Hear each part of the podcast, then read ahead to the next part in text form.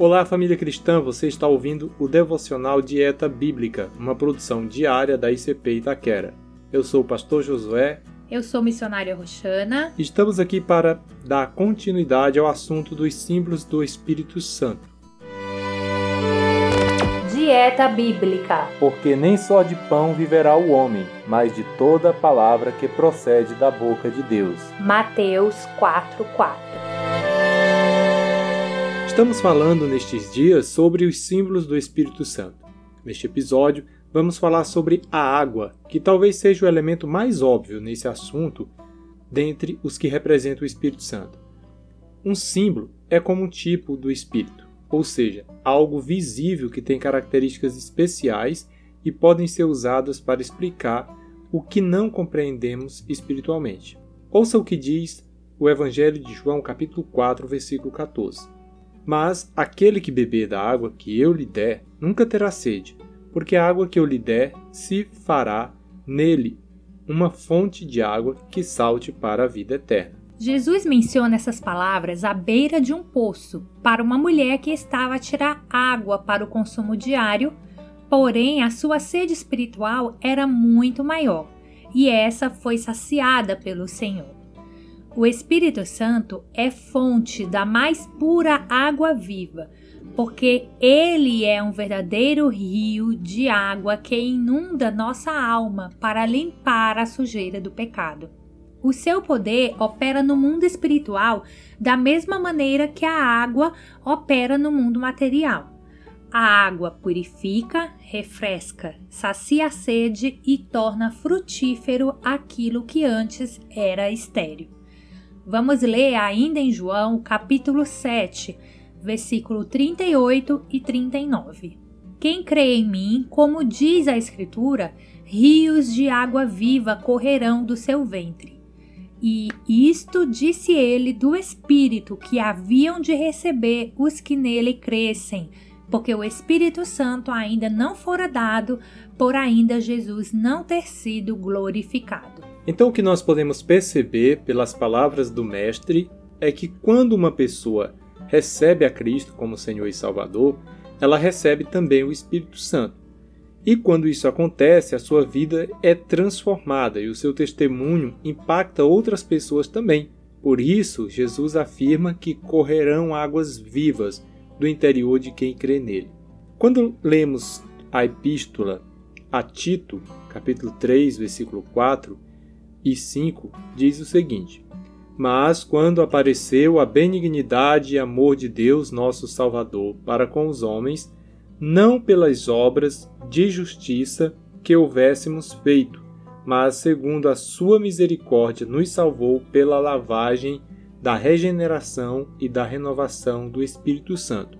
O versículo 6 completa: Que abundantemente ele derramou sobre nós por Jesus Cristo, nosso Salvador ou seja, o Deus Pai, através da pessoa do Deus Filho Jesus Cristo, derramou o Espírito Santo sobre nós. Então é como se fosse de fato uma água que é jogada sobre nós quando estávamos perdidos, mortos e culpados pelos nossos pecados. E essa ação do Espírito Santo nos lavou, nos purificou, nos renovou para que fôssemos novas criaturas nele. Amém. Vamos nesse momento então orar, agradecendo ao Senhor pela presença do Espírito Santo em nós. Ele que é essa água viva, que nos limpa, que nos dá vida, que nos renova, que nos restaura, que ele continue fazendo a obra na vida de todo aquele que nele crê e também no meio da sua igreja. Ó Deus amado, santo, maravilhoso, Pai querido e eterno, Senhor, nós louvamos e engrandecemos o teu nome e te agradecemos pela maravilhosa obra que o teu Santo Espírito faz no meio da tua igreja. Senhor, nós te agradecemos porque Jesus prometeu e cumpriu que aquele que nele crê, do seu interior fluirão rios de água viva, e essa fonte de água viva que limpa de todo o pecado, que regenera a nossa mente, o nosso coração, que nos sacia a sede, o vazio, preenche, que nos faz frutíferos para a tua glória. Essa fonte vem do teu Espírito Santo que foi derramado em nossos corações pelo teu Filho amado Jesus Cristo. Por isso, meu Deus, nós te louvamos e te agradecemos. Damos glória ao teu Filho Jesus e damos glória também ao Santo Espírito de Deus. Pai, nós te pedimos agora, visita aquele que ainda não te conhece, aquele que ainda não recebeu Jesus como seu Salvador e que, portanto, ainda não tem a sua sede espiritual saciada pelo Espírito Santo.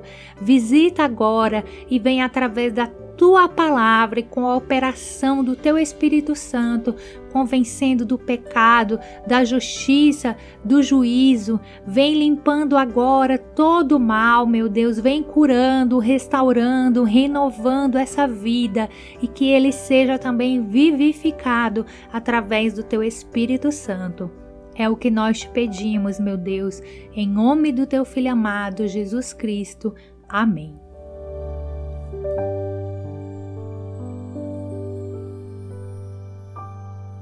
Amém. Louvado seja o nome do Senhor Jesus Cristo. Então, meu querido amigo ouvinte, meu irmão em Cristo, minha irmã, eu desejo que o Santo Espírito de Deus continue abençoando sua vida, enriquecendo com o fruto que provém dele e que você a cada dia esteja na presença de Deus, lavado, purificado, em nome de Jesus. Nós vamos ficando por aqui e te convidamos a seguir nossas redes sociais se você ainda não segue. No Instagram e Facebook é Dieta Bíblica. É só fazer uma busca que você vai encontrar. Compartilha também esse conteúdo com seus conhecidos para que eles também sejam edificados. Então, um abraço e até o próximo episódio. Você ouviu o podcast Dieta Bíblica, o devocional diário da Igreja Cristã Pentecostal em Itaquera, São Paulo.